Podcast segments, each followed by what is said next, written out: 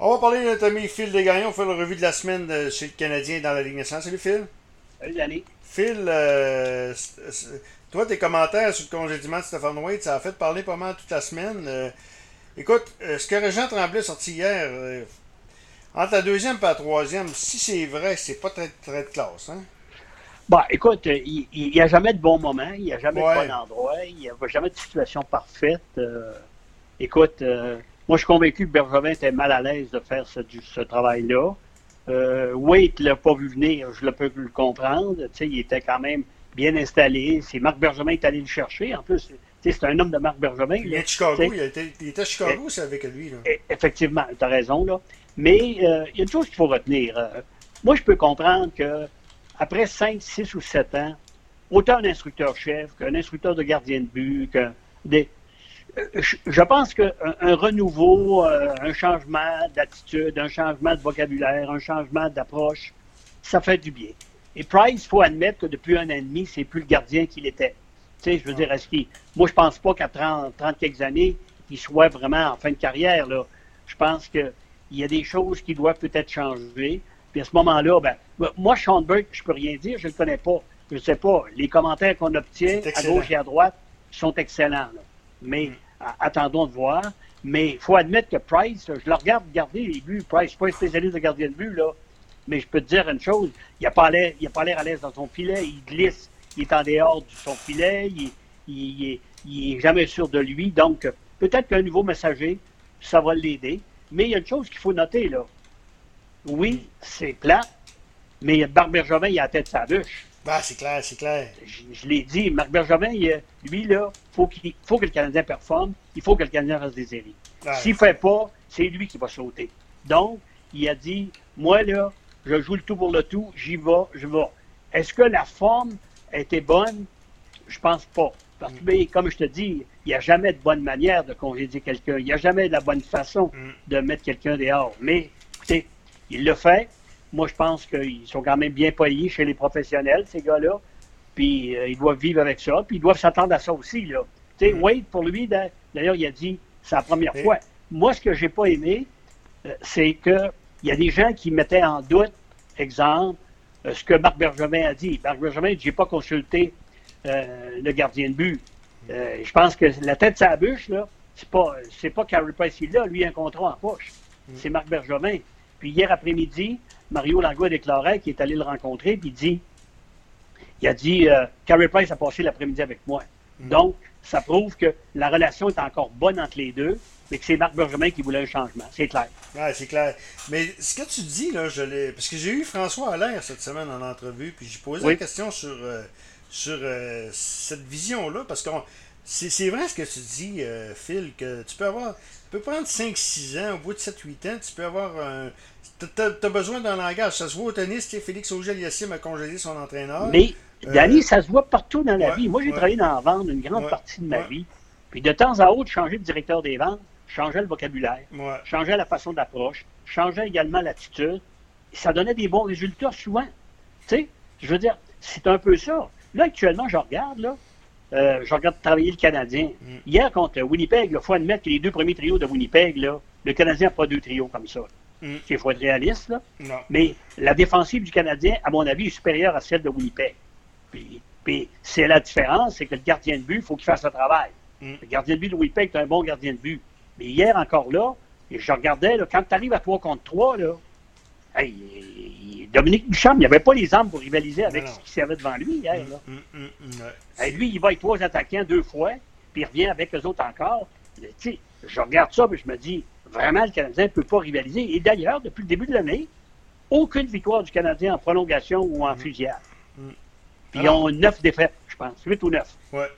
Ça, ça, prouve une chose, c'est que quand je l'ai écrit cette semaine dans le quotidien en disant que le Canadien n'a pas ce que tu appelles un Matthew, un Ovechkin, un Crosby. Un comité. Euh, euh, tu n'as pas un marqueur né que tu as besoin, qui tu sais que lui, quand il va avoir l'occasion, comme tu as vu hier, euh, Luc Dubois. Hmm. Dubois, hier, là, lui, l'ouverture était dans le haut, il l'a placé dans le haut. Hier, je ne sais pas si tu as vu le, but de, de Lafrenière. Il n'y avait pas de grand espace, il l'a mis là. C'est là un marqueur. Un marqueur, c'est comme ça. il trouve toujours l'espace. Puis tu, des fois, tu dis, y a-tu visé là? C'est pas ça. C'est un instinct, un marqueur. Puis je pense que du côté du Canadien, on n'a pas cet individu-là. On n'a pas ce genre de joueur-là. Donc, c'est un peu ce que Dominique Duchamp. Donc, le Canadien, là, c'est pas compliqué. S'ils veulent gagner, il faut qu'ils gagnent dans un travail d'équipe, un concept d'équipe, puis vraiment ne pas sortir.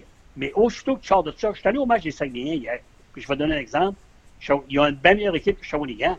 Hmm. Mais hier, là, ils ne jouaient pas le concept d'équipe que Yannick Jean a montré. On a joué de façon individuelle. Il est arrivé quoi, tu penses? Ils se sont fait sortir du match. C'est un jeu d'équipe, là, hockey. Il ne faut, faut pas l'oublier. Ouais. Phil, euh, Alain Vigneault, 700, 700 victoires, voilà, il rendait 701. Euh, victoire. ce gars-là, il faut, faut, lui rendre crédit. Hein. Après qu'il ait été congédié du Canadien, après qu'il ait été congédié du Canadien, il est retourné dans la Ligue euh, junior majeure du Québec.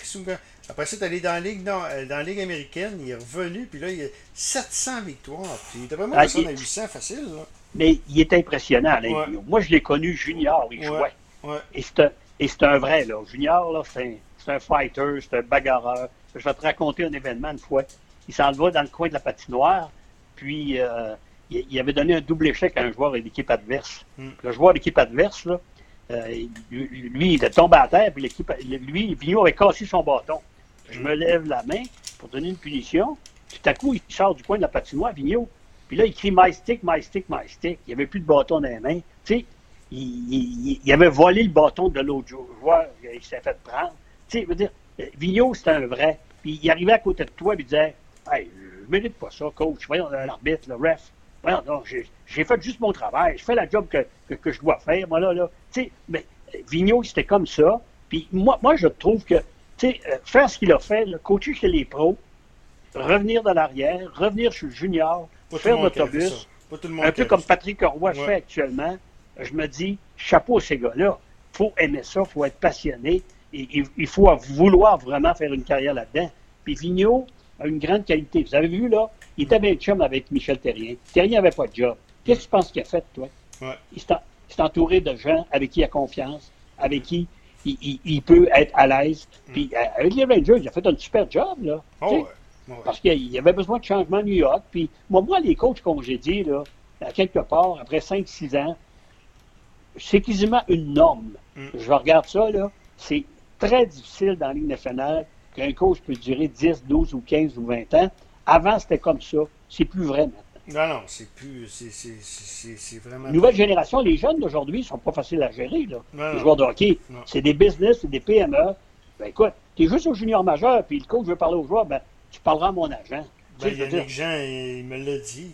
Qui, que j'ai interviewé l'autre fois? Quand j'invente pas ça quand je te dis ça. Là. Non, non, C'est un peu ça. Donc, il faut que tu vives avec le moment présent.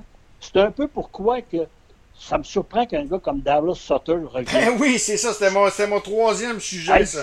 C'est ça, là, c'est un, la vieille génération. Il faut vraiment qu'il soit mal pris à Calgary et qu'il n'y ait pas de budget pour aller chercher un autre coach, pour mettre un peu d'argent, pour dire on va aller chercher quelqu'un.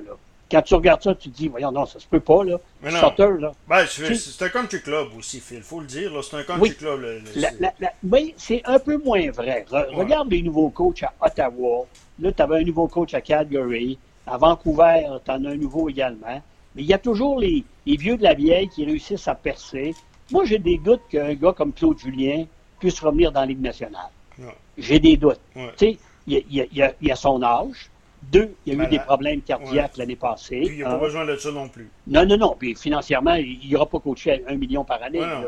Il en gagnait cinq. Là. Hmm. Mais je me dis, la nouvelle génération, gars à Toronto, un nouvel entraîneur. Tu sais, euh, était là depuis des années, c'était considéré comme le top de top de top. Là. Hmm.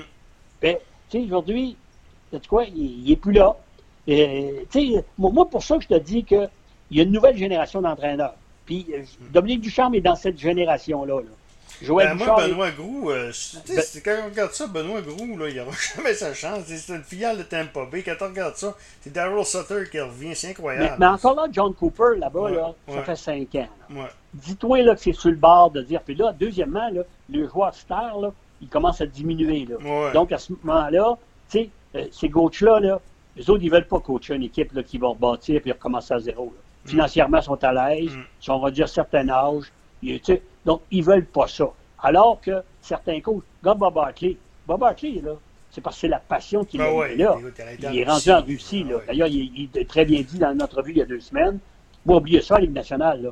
Moi, je finis mon contrat ici, là, puis après ça, je m'en vais en Floride, je m'en vais jouer au golf, on va mm. retrouver mes chums. Mm. Donc, c'est un peu ça. Pour ça que je te dis que la nouvelle génération d'entraîneurs, ils s'en viennent. Là. Mm. Duchamp, Joël Bouchard. Tu sais, vraiment, c'est vraiment la nouvelle génération d'instructeurs et c'est comme ça, je pense que la Ligue nationale de hockey va bâtir les prochaines années. C'est encore drôle pareil, parce que tantôt, je faisais ma chronique de baseball. Tony La Russa, tu le connais? Il a 71 ans, il revient à la tête. ça fait euh, quelque chose comme 10 ans qu'il n'a pas coaché le baseball. Mais au baseball, là, le coach, là, ça, moi, un coach au hockey, là, ça a énormément d'importance. Le temps de glace, le temps de ces choses-là. Alors qu'au baseball, tu as ce que tu appelles ton line-up de départ. 7 à 8, là, tu ne changes pas souvent. Puis tu as des lanceurs, tu as 4 partants, puis tu y vas en rotation. Les seules décisions que les coachs vraiment prennent, c'est de dire c'est le temps que je le retire, c'est le temps que je le joue. Puis aujourd'hui, là, tu sais, le, le coup retenu comme avant, puis le sacrifice pour.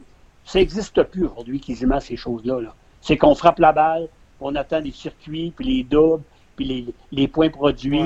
C'est une nouvelle génération. Puis les vieux coachs, sont là beaucoup plus pour dire les gars sont là. Il y a un aurore autour de lui parce que c'est il y, a, quand même un exact.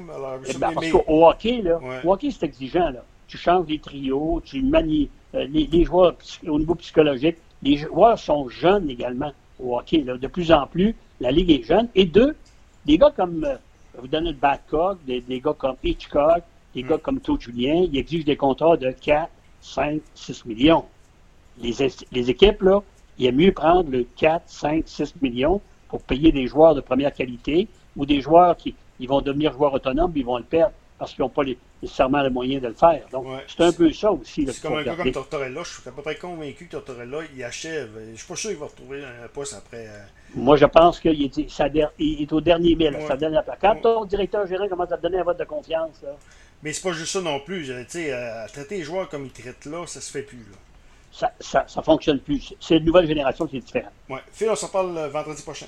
Merci.